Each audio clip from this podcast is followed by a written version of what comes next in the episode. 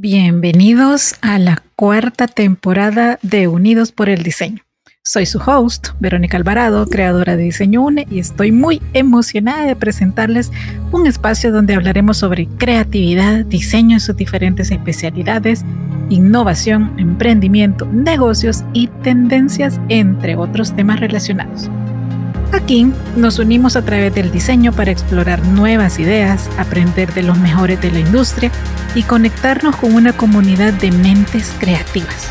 Así que únanse a mí cada semana mientras conversamos con expertos, compartimos historias inspiradoras y descubrimos juntos cómo el diseño puede transformar el mundo que nos rodea.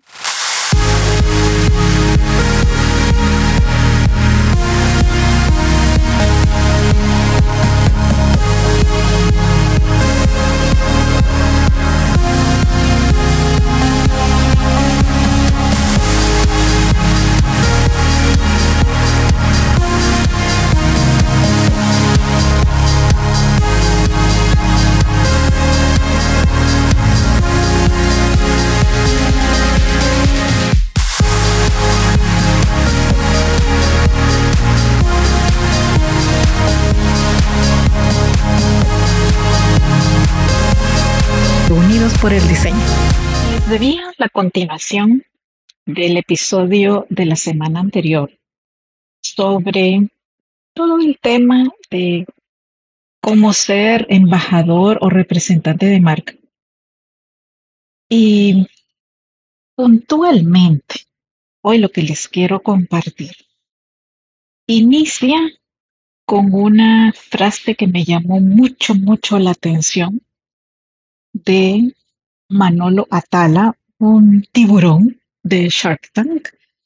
Hace poquitos días tuve la oportunidad de participar en un webinar organizado por Oso Traba y él dijo que el branding tenía muchísimas más repercusiones en una empresa, en las personas. Obviamente las marcas son personas, no podemos divorciar y pensar que una marca es solo la imagen gráfica que estamos viendo. Eso es lo que nos ayuda a recordar y a posicionarse en nuestra mente sobre cómo se llama o qué identidad tiene. Pero la marca real está creada, trabajada, pensada por personas. Lo que dijo Manolo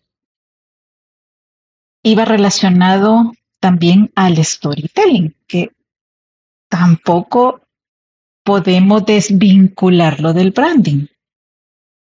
Más allá de saber vender nuestra idea, él dijo, el branding juega un papel súper importante a lograr una conexión con el cliente. Y más adelante dijo, el storytelling no es solo una buena narrativa que conecta con tus usuarios y todos los involucrados en los diversos procesos, ya sea a nivel local o global. También es entender a quién le hablas entender los diversos niveles de comunicación y cómo lograr insertarte, lo voy a decir de esa forma, en cada uno de los segmentos con los que trabajas, empleados, público, clientes, inversionistas, etcétera. Y aquí para mí este es el punto medular. Ser congruentes con la misión, la visión y los valores que tenemos también construye ese storytelling del branding, entre paréntesis, que también es lo que haces en el día a día, no solo en la empresa, sino fuera de ella me pareció en serio potente. Les he compartido mis notas de ese webinar. Creo que es la primera vez que escucho así de claro a un empresario e inversionista, especialmente pues una figura como él, que es parte de Shark Tank México, decirlo así de claro. Y estoy completamente de acuerdo con su visión de las cosas, porque representamos marcas, pero nuestras conexiones reales, duraderas, significativas, van a ser con las personas. Igual de importante es si representamos otra marca, si somos parte de otra marca. Cumplir un horario laboral o cumplir una asignación en el caso de embajadores y representantes. No es decir, punto, se acabó, chao, bye bye. No. Es seguir manteniendo tu congruencia como marca personal y saber que todo eso que construye día a día, que dice día a día, a lo que le das like día a día. Y ahora con más razón que tenemos una situación delicada con estas nuevas redes sociales y sus términos y condiciones tan... Mm, estoy buscando la palabra, se lo prometo. Complicados, diría yo, porque nos ponen contra la espada y la pared en términos de privacidad, si es que todavía teníamos alguna. Y hasta qué punto también quiero dejarles este, esa reflexión. Tenemos que sacrificar nuestra identidad, valores, gustos, preferencias, cosas que a lo mejor no queremos volver públicas y, que está bien, todos tenemos derecho a nuestra vida privada. Las redes sociales no corresponden a la vida privada, son vida pública.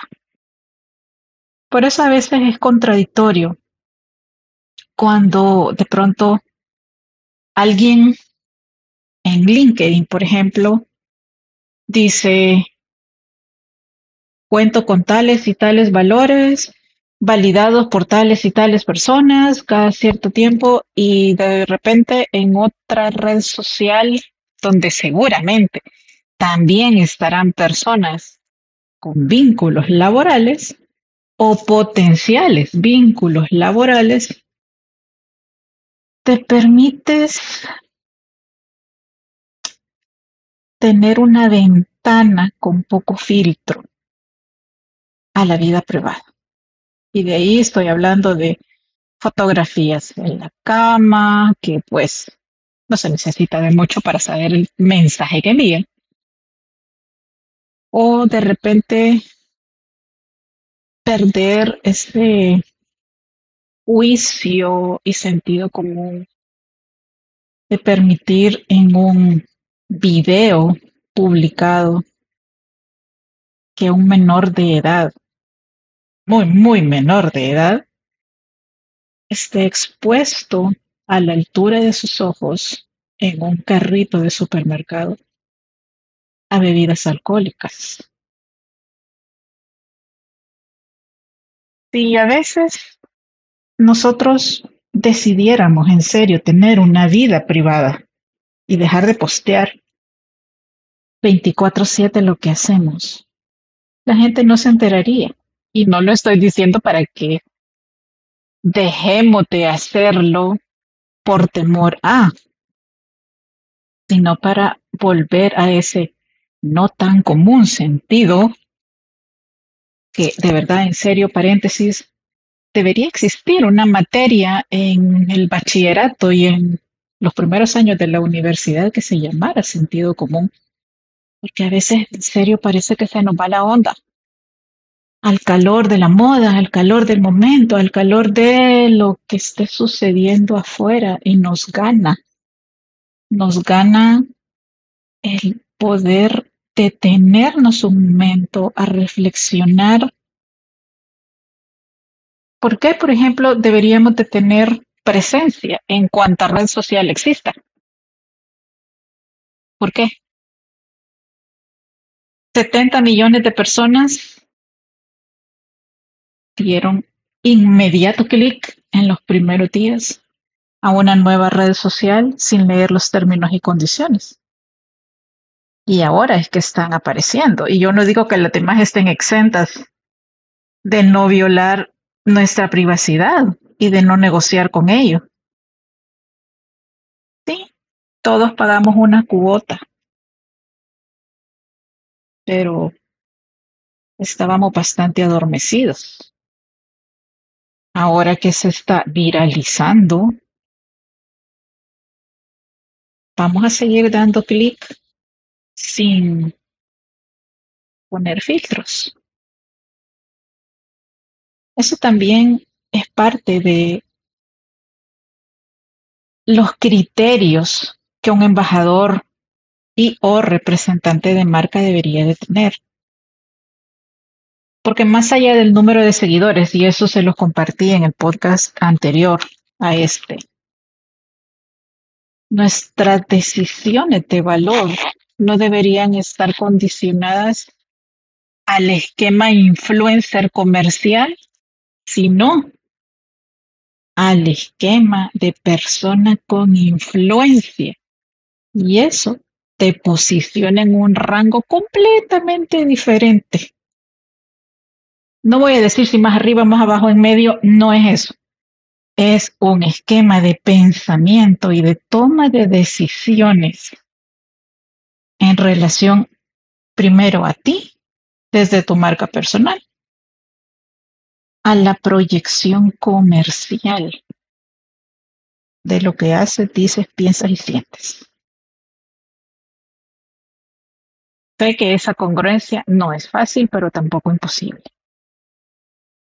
Entonces, volviendo al tema de las redes sociales, lo ideal sería que nosotros decidamos abrir, existir y tener esta huella digital en las redes que son adecuadas y apropiadas a nuestra actividad, a las que vamos a poder atender cada red social tiene sus propios parámetros y eso significa diferentes tipos de contenido a generar.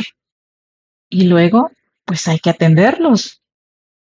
No se existe en todas las redes sociales para postear dos al año o solo para enterarte qué están haciendo los demás y tener, entre comillas, accesos. Hay mucho que decir en ese tema, pero yo sí estoy también de acuerdo con Andy Stallman, que es otro experto en branding, que tiene libros súper interesantes que de verdad se los recomiendo. Eh, uno de ellos se llama Totem. Eh, bueno, son tres libros especializados en branding desde una visión humana, pero también práctica y aplicable.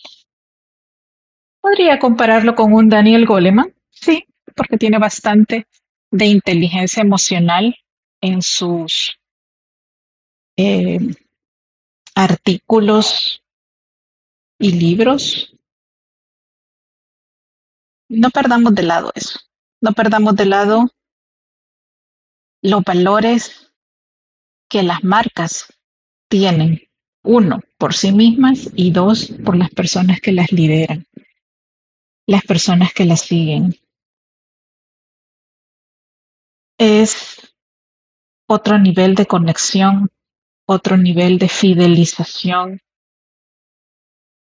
Y a las marcas les diría, también observen el nivel de congruencia y fidelidad que una persona puede generar a ustedes no solo por pasión o por gusto, sino porque cree firmemente en lo que ustedes hacen, en el mensaje que dan y en su propuesta de valor a sus clientes. Esa quizá diría yo la mejor manera de nombrar o buscar embajadores de marca o representantes de marca. Quizá empezar al revés, empezar por quiénes son las personas, qué han hecho, qué se dice de ellos, si hay congruencia, de hecho, entre sus redes sociales. Eso también es importante. Eso también dice mucho de alguien.